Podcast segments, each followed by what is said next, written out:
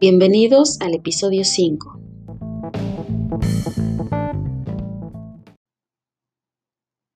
Artículo 21. Derecho a participar en el gobierno de su país, ya sea directamente o mediante representantes, cuya base es la voluntad del pueblo. Derecho a votar en las elecciones en igualdad de condiciones, de manera libre y secreta. Artículo 22 seguridad social y satisfacción de los derechos económicos, sociales y culturales indispensables a su dignidad y al libre desarrollo de su personalidad.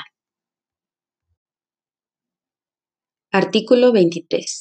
Derecho a elegir libremente un trabajo acorde con la dignidad humana y a condiciones laborales equitativas, así como a seguridad ante el desempleo. Derecho a fundar sindicatos. Artículo 24. Derecho al descanso, a una duración razonable de trabajo y a vacaciones periódicas pagadas. Artículo 25.